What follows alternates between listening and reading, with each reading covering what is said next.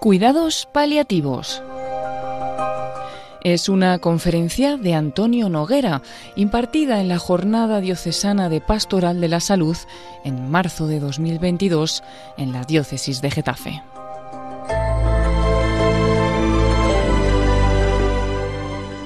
A mí me da un punto de pena siempre, perdonar que empiece así, cuando vengo a este tipo de, de, mesas o de debates, porque partiendo de que son importantísimos, a los cuidados paliativos se nos llama siempre cuando hay una situación como esta, crítica, trágica, ¿no? Y entonces yo intento siempre darle la vuelta al mensaje, diciendo qué tipo de sociedad queremos tener.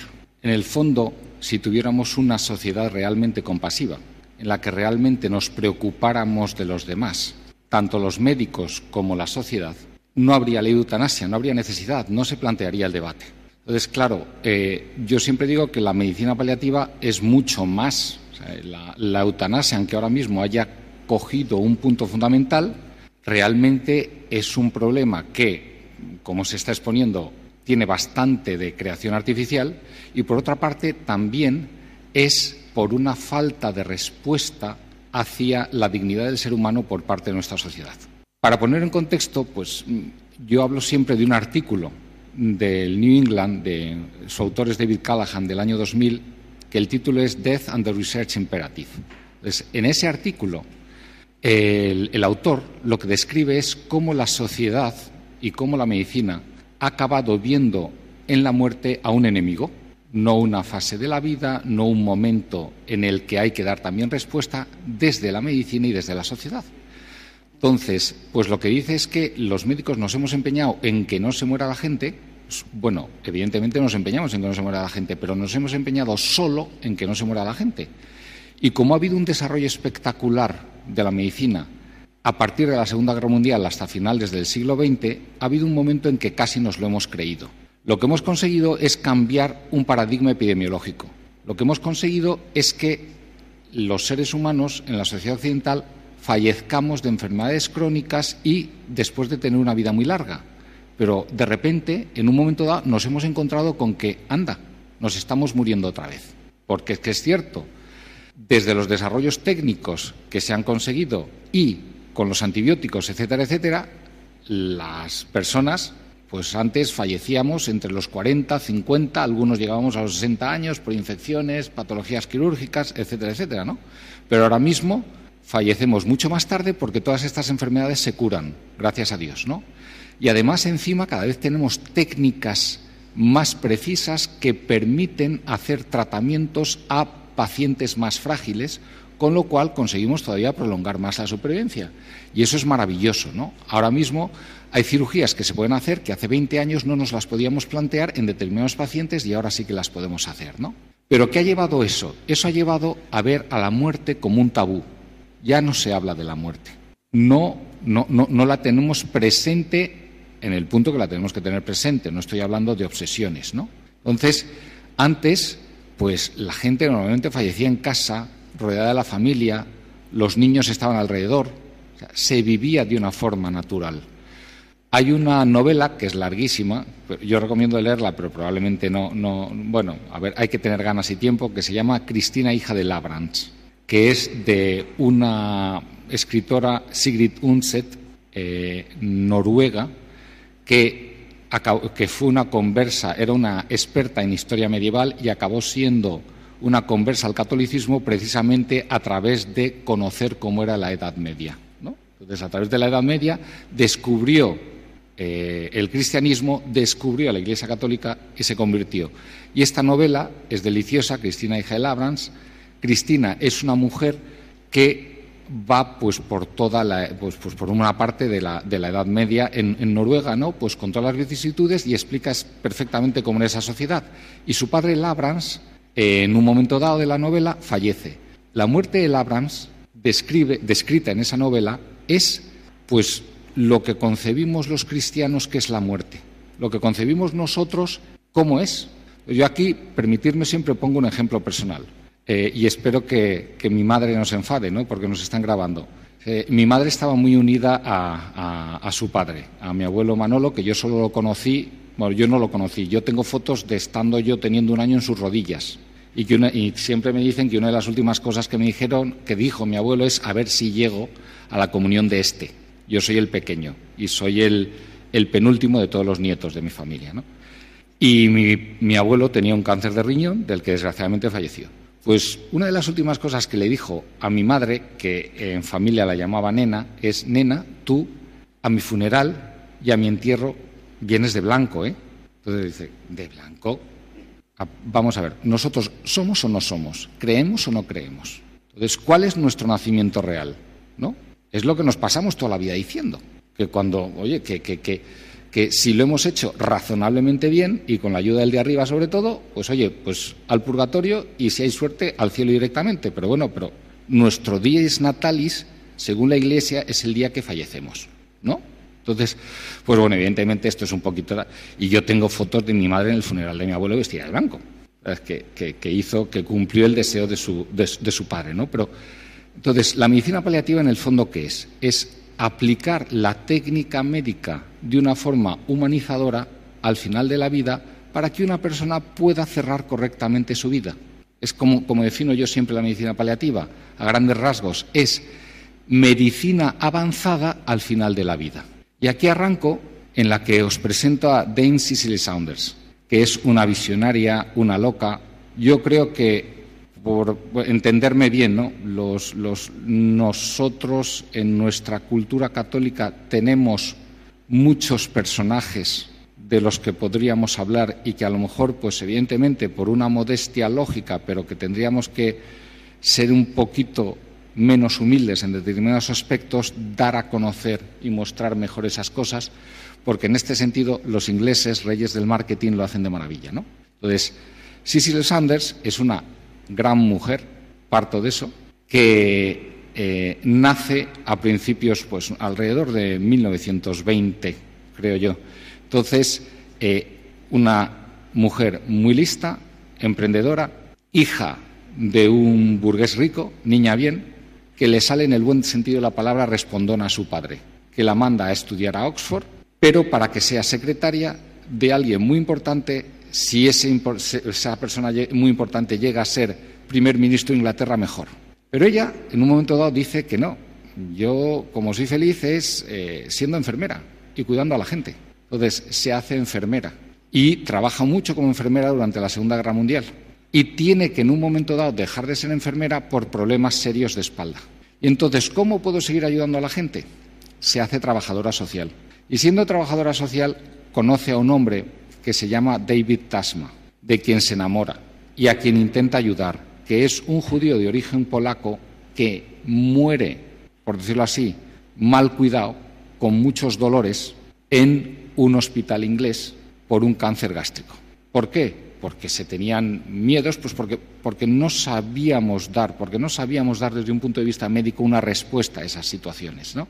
Pero en su relación, que ella le ayuda mucho, eh, David le acaba dando una pequeña herencia.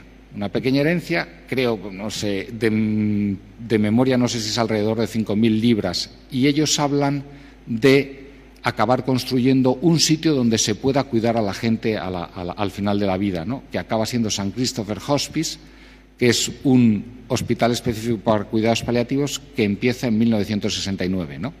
Entonces, en 1969 el hombre, además de llegar a la Luna, crea el primer hospice de cuidados paliativos de la, de la, de la era moderna. ¿no? ¿no? sé, en grado de importancia, yo echo el asco a mi sardina y, entonces diré que me parece que San Christopher es incluso por lo menos tan importante.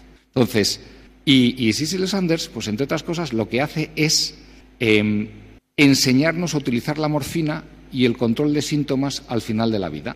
¿no? Pues entonces, su estudio de investigación más importante es cómo utilizar la morfina de tal forma que eh, alivie el dolor difícil por cáncer al final de la vida, dando calidad de vida y sin que necesariamente corte supervivencia. Y además hace ver que cuando la morfina se utiliza bien por dolor, no provoca adicción. Entonces, porque a esto de la medicina de, paliativa y a determinadas medicinas, pues aprovecho para intentar romper algunos falsos mitos. ¿no? La morfina mal utilizada es muy mala, pues evidentemente no tengo por qué hablar y desgraciadamente hablar del problema de las toxicomanías y de las dependencias, pero bien utilizada ayuda muchísimo. Más yo tuve una vez un colega que, un día se puso a gritar por, por, por entenderme, gritar no, pero ir hablando entre los demás, por favor, a mí no me dejéis morir sin haber probado la morfina. ¿no? Pero dice, decía esa tontería. Y, y hablando, intentando romper un poco los mitos de la morfina, pues os querría hacer una pregunta. La primera, por favor, respondérmela. La segunda no es obligatoria. La primera es, ¿cuántos de vosotros habéis ido a un quirófano? Si os ha hecho una cirugía mayor. Pues estáis levantando unas cuantas manos, ¿no? Ahora, la segunda no tenéis por qué preguntarla, no tenéis por qué responderla. ¿Cuántos de vosotros sois toxicómanos? Yo creo que ninguno. Para que se os pueda meter en un quirófano, aparte de sedantes, os ponen normalmente una dosis bastante generosa en perfusión de un opioide que se llama fentanilo o sulfentanilo. El fentanilo es 100 veces más potente que la morfina, el sulfentanilo es 200 veces más potente que la morfina. ¿Por qué? Porque para poder operar a alguien, que es un acto antinatural, para hacer algo bueno, os tienen que hacer un daño muy potente, que se llama cirugía, que es, bueno, permitirme la expresión, abriros un poquito. Y va a decir, bueno, seré más bruto, abriros de arriba abajo, que ahora, ahora normalmente con las técnicas no es necesario, ¿no? Y es que, ¿por qué toleráis eso? Porque os ponen fentanilo. Si no os pusieran fentanilo, sería como las películas del oeste, palo entre los dientes y botella de whisky, ¿no? Entonces, creo que es, pues por decir de alguna manera, el cómo se aplican las medicinas o cómo se hacen las cosas para el control de síntomas, ¿no? Entonces, la medicina paliativa parte del control de síntomas, pero fundamentalmente parte de esta frase de Cicely Sanders, donde podemos hablar de dignidad, que es importas porque eres tú e importas hasta el último momento de tu vida. Tiene un libro precioso que os lo recomiendo, está en inglés y en castellano. En inglés el título es Watch with Me y en castellano es eh, Velad conmigo, que parte de esa frase del Evangelio de San Mateo. Eh, es un libro donde ella cuenta su jornada personal y el por qué va desarrollando y qué es lo que piensa que es la filosofía de los cuidados paliativos. Eh, las dos versiones, tanto la inglesa como la española, gratis en Internet. Entonces metes y, te lo bajas sin ningún problema porque están disponibles de forma gratuita por, los autores y por los traductores. Y aquí quiero eh, partir de un concepto, volver al concepto de dignidad personal, dignidad de la persona. Y, por supuesto, que la dignidad personal parte de que somos seres humanos, de los derechos, de la sociedad, de, de, encima nosotros pensamos que somos hijos de Dios, pero muchas veces nos olvidamos de la dimensión social de la dignidad de la persona. Entonces, si nosotros en nuestra mirada no reflejamos la dignidad de la persona que está delante, la hacemos sentirse indigna. Y ese sentirse indigno es lo que muchas veces le hace pedir la eutanasia. ¿Por qué quiero desaparecer? Porque me siento indigno, porque desde fuera, como somos una sociedad materialista, y aquí vuelvo a la trágica forma de medir la calidad de vida en nuestra sociedad, que se mide solo desde un punto de vista técnico, material, de capacidad, perdemos muchas dimensiones del ser humano y hacemos sentirse al ser humano indigno. Entonces, hay que tener la cabeza muy bien amueblada y tener una personalidad muy potente para que, si me hacen sentirme indigno, no querer quitarme de en medio. yo soy el primero que soy un cobardica y cuando no me siento aceptado me inhibo y me escapo. Y me voy a la esquina de donde estaba todo. Pues es que tenemos una sociedad que es así. Tenemos una sociedad que, desgraciadamente, a ver, perdonadme, que los médicos tenemos que asumir nuestra parte, pero hay muchas más partes que asumir. O sea, los médicos muchas veces nos hemos refugiado en lo técnico. Y es cierto que muchas veces eh, tenemos claro, o sea, no solemos meter la pata en el punto de hacer más de lo que se debe hacer cuando ya hemos visto cómo van las cosas. Pero sí que nos cuesta mucho parar en determinadas situaciones, ¿no? Parar en determinadas situaciones que pueden llevar a cierto tipo de ensañamiento y prolongar innecesariamente situaciones, ¿no? Y eso también ha llevado a peticiones equivocadas de eutanasia. Si los médicos en un punto, si tenemos por una parte una medicina que en determinados momentos no sabe parar, una sociedad que no sabe mirar con dignidad a las personas, la solución de esta coctelera, desgraciadamente, acaba siendo el permitir a una persona salirse, salirse del esquema, ¿no? salirse de la pantalla. Y, además, eh, bueno, pues no, no, no están. ¿por, qué? Porque no estamos respondiendo a una demanda real. Eh, voy a poneros un ejemplo. Mm, pacientes que he tenido, que he atendido en el hospital últimamente, de los que pueda decir eh, que realmente eh, no estaban por motivos estrictamente clínicos, ¿no? por falta de. O sea, una señora que tuve ingresada mucho tiempo, ¿por qué? Aparte, y podríamos aquí empezar a hablar de costes sanitarios, de que los hospitales no se usan para lo que utilizan. ¿Por qué? Porque tenía una señora de 87 años que vivía sola, que gracias a Dios se había encariñado con ella la vecina del piso de al lado y la cuidaba estupendamente, pero tenía dos hijos que estaban viviendo en Norteamérica totalmente desentendidos. Entonces era una señora que en un momento dado tenía un cáncer avanzado y ahora ¿qué hacemos? Nadie la cuida, nadie está pendiente de ella, nadie le da. Si se va sola a su casa en tres días va a pasar algo y va a volver a ingresar en la urgencia porque no, no, no, no, tiene nada. ¿Por qué? Porque está en un contexto social en la que nadie le ayuda y nadie se hace cargo de ella. ¿no?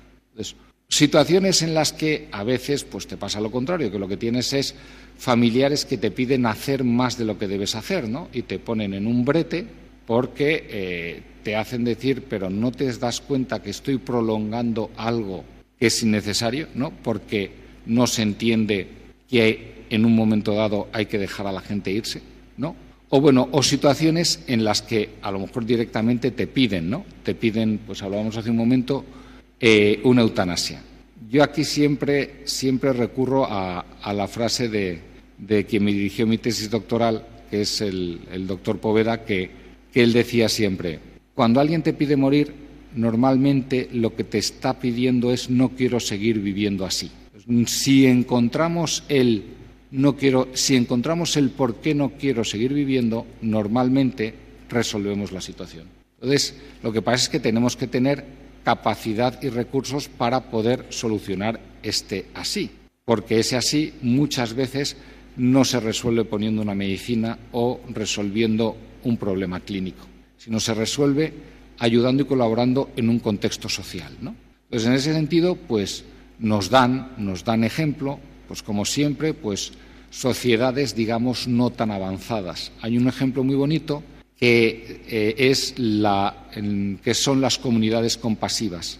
Las comunidades compasivas empezaron, y donde están muy desarrolladas, es en una región de la India que se llama Kerala. Entonces, pues nos vamos a Kerala y resulta que en Kerala, Kerala, curiosamente, en un país tan grande, es la única región de la India que es predominantemente católica, en, una, en, un, en un país en el que en el que pues yo creo que los católicos son, pues no sé si el 2%, el 1% de la población, tal, pues justo en la región en la que son mayoría, pues se cuidan entre ellos.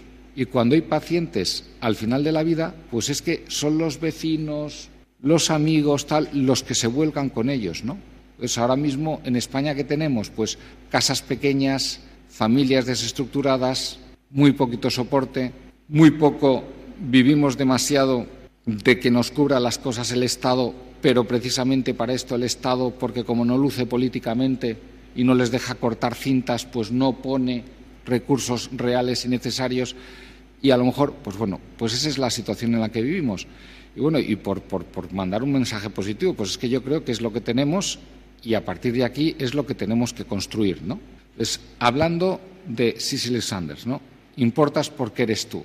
Medicina aplicada al final de la vida ser capaces de dar cobertura a todas las necesidades de las personas porque se lo merecen, porque las personas se lo merecen, porque tienen que ver que nosotros respondemos a su dignidad. No es un concepto teórico, es un concepto por el que nosotros les damos y les damos a gusto y porque se lo merecen.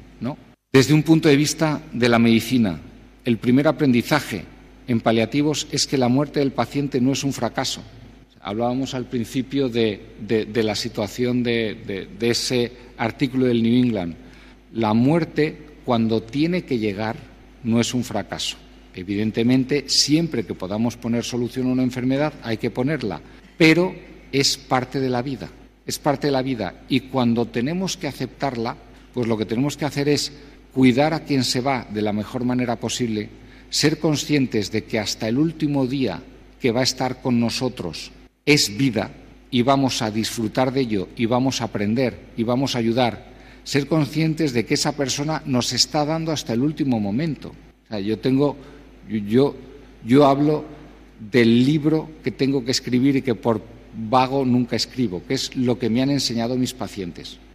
cuando alguien, cuando alguien acepta el final de su vida, da auténticas lecciones de vida, da auténticas lecciones de, de qué es lo más importante, de cómo centrarse en la familia. Ahora me viene a la cabeza un paciente que, estaba, pues bueno, pues estaba todo el día, él era, era, muy divertido y muy listo y tenía una empresa de, de, dispositivos de telecomunicación en, situaciones de, riesgo. en el fondo eran teléfonos móviles que se pueden utilizar en plataformas petrolíferas, gasolineras, mm, aviones, que, por la chispa que generan los teléfonos móviles pues pueden provocar incendios graves. Entonces, digo, yo me enteré que en los aviones no nos prohíben apagar los teléfonos porque haya un lío de comunicación, no, sino porque hay un riesgo de incendio. Ese es el motivo real, que parece que nunca nos lo, nunca nos lo explican por cómo funcionan los dispositivos técnicos. ¿no? Entonces, es, es la, entonces, él estaba, era muy divertido porque tenía un punto obsesivo, entonces, como su familia la tenía en otra ciudad, tenía controlados perfectamente a sus hijos a través de cámaras que veía él directamente desde el ordenador en el que estaba. Sus hijos a la vez le habían regalado un aparato de, realidad virtual con el que él de vez en cuando pues, pues hacía cosas y no sé qué. Eh, bueno, me enseñaba fotos de cosas, de, cómo seguía pues atendiendo a su familia, haciendo sus cosas, vendiendo. Bueno, pues era un, lo que yo defino como un disfrutón, ¿no? Entonces él sabía que podía esperar lo que podía esperar de los tratamientos, pero hasta el último día tenía objetivos, tenía esperanzas, tenía pues cosas que hacer, ¿no? Y cosas que dar a los demás, ¿no? Es que, es que el que se va nos da mucho y a veces pensamos que lo único que hacemos es, es volcarnos nosotros pues, de una forma. La muerte no es un fracaso, pero sí la prolongación innecesaria del sufrimiento. Esto es todo un tema del que ya hemos hablado un poco, ¿no? A ver, eh, evidentemente al final de la vida lo que no tenemos que permitir es que esa persona tenga un sufrimiento intolerable. ¿no? Tenemos que ayudarle a que ponga las expectativas donde las tiene que poner. Tenemos que controlar bien los síntomas.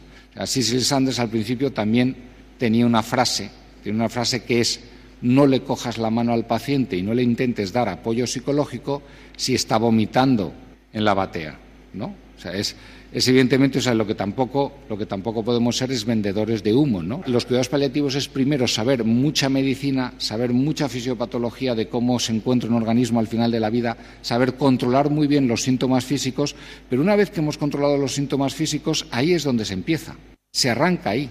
Y a partir de ese momento es donde tenemos que dar apoyo psicológico, espiritual, social, es donde tenemos que hacer y es donde todos podemos ayudar. Los equipos de cuidados paliativos para eso son multidisciplinares. En mi equipo, aparte de los médicos y las enfermeras, tenemos una psicóloga y una trabajadora social para poder orientar y dar cobertura a estas situaciones. Pero también necesitamos algo fundamental, que es un apoyo real dentro de la sociedad, porque lo que tampoco nosotros podemos enfocar, podemos situar, podemos poner en condiciones para continuar pero la sociedad y las familias son las que tienen que ir dando los siguientes pasos ¿no? y haciendo las cosas. Y evidentemente, pues también, pues aquí también podríamos hablar de todo el área de que ya hemos dicho, de que asignatura en parte pendiente por falta de formación en cuidados paliativos dentro de los profesionales sanitarios, que hay veces que no sabemos parar a tiempo ¿no? Y, y, no debemos provocar sufrimientos innecesarios porque, porque no paremos. ¿no? Después, para esto, pues muchas veces Elizabeth Kluwer-Ross, igual habéis oído hablar de ella, es la, psicóloga de las fases del duelo. Pero bueno, no, voy a meterme ahora a hablar de las fases del duelo. Pero muchas veces, pues cuando hablamos de todos estos temas que son tabú, pues lo que tenemos que hacer es atrevernos a hablar de ellos. Tenemos que atrevernos a hacer, porque muchas veces en estas situaciones nos inhibimos porque, uy, vamos a sacar algo vamos a poner algo encima de la mesa que puede que duela. Pero muchas veces no somos conscientes de que como más duele y como acaba generando pus es si no se saca. Que ante la incertidumbre y ante el no hacer es cuando más sufrimiento se genera en los seres humanos. ¿no? Y que para esto los seres humanos tenemos la curiosa capacidad de, si vemos que alguien se nos acerca con buenas intenciones, aunque meta un poquito la pata en el cómo, normalmente lo perdonamos, porque el producto final suele ser bueno. Entonces esto, pues no podemos ir con clichés. Aquí lo peor es ir con clichés hipócritas, porque entonces sí que nos, sí que nos pillan y sí que las cosas van a ir mal, pero no tenemos que tener miedo a a veces presionar un poco y que duela un poco, ¿no? Y después tenemos que partir desde nuestra propia realidad. Balfour es uno de los pioneros de los cuidados paliativos que montó el primer equipo de eh, medicina paliativa en un hospital, o sea, por decirlo así, el, tipo de unidad en la que trabajo yo en la Fundación Jiménez Díaz, en el Hospital de Montreal, de, de Canadá, ¿no? Y entonces, pues, tenemos que ser conscientes muchas veces cuando damos apoyo a las personas de esto, que en el mejor de los casos nosotros somos sanadores heridos, ¿no? Porque, y además, precisamente, nuestra capacidad de ayudar al otro viene de que reconozcamos nuestra propia vulnerabilidad, Entonces, muchas veces el mensaje de los cuidados paliativos y el mensaje de la sociedad no tiene que ser triunfalista en el sentido de que lo vamos a resolver todo porque somos los mejores. No. Vamos a ayudar a que se resuelvan las cosas porque somos seres humanos que tenemos corazón, que somos compasivos y cada uno con sus cada unadas es capaz de ayudar al que tiene al lado. ¿no? Entonces, partiendo de esa situación, pues es desde donde podemos dar un apoyo real. Y además, eh, nos tenemos que creer esto, ¿no? que muchas veces, como decía Víctor Frankl, que no sé si le conocéis, Víctor Frankl, que también es otro libro que estamos hablando de cosas, El hombre en busca del sentido, pues es un libro muy recomendable Víctor Frankl, un poquito de historia, perdonad que me vaya por las ramas, que me gusta mucho por las ramas, es el padre de la cuarta línea del psicoanálisis. Era discípulo de Freud. Entonces pensáis, ¿del psicoanálisis puede salir algo bueno? Sí. ¿No? las otras tres, yo personalmente no recomiendo las otras tres ramas del psicoanálisis, pero esta sí, ¿no? Entonces, Víctor Frankl es un superviviente de los campos de concentración, es un psiquiatra eh, judío, que tiene ese libro precioso y que inventa la logoterapia, que es la terapia de sentido. ¿no? Entonces, siempre podemos ayudar a que la persona que tenemos delante, aunque esté en una situación muy delicada, encuentre sentido a lo que está, a lo que está viviendo ¿no? y a lo que tiene por delante. ¿no? Y además, eh, y con esto acabo, no sé si, si algunos acordáis de quién es Helen Keller. Helen Keller es esta mujer que se queda sordociega con 18 meses y que Ana Sullivan, una enfermera, es capaz de crear un medio de comunicación con ella, ella aprende a expresarse y acaba siendo pues profesora de universidad, ¿no? Entonces, eh, es un ejemplo, ¿no? Vemos que es un ejemplo de cómo el sufrimiento es como un mecanismo que tenemos los seres humanos para crecernos y salir adelante, ¿no? Entonces, aunque haya situaciones en las que el mundo esté lleno de sufrimiento, siempre tenemos la capacidad de poder superarlo. Y esa forma de superar el sufrimiento siempre parte por apoyarnos unos a otros, ¿no? Entonces vuelvo a la situación anterior, ¿no? La medicina tiene que ser muy técnica, sí, pero tiene que ser también muy compasiva.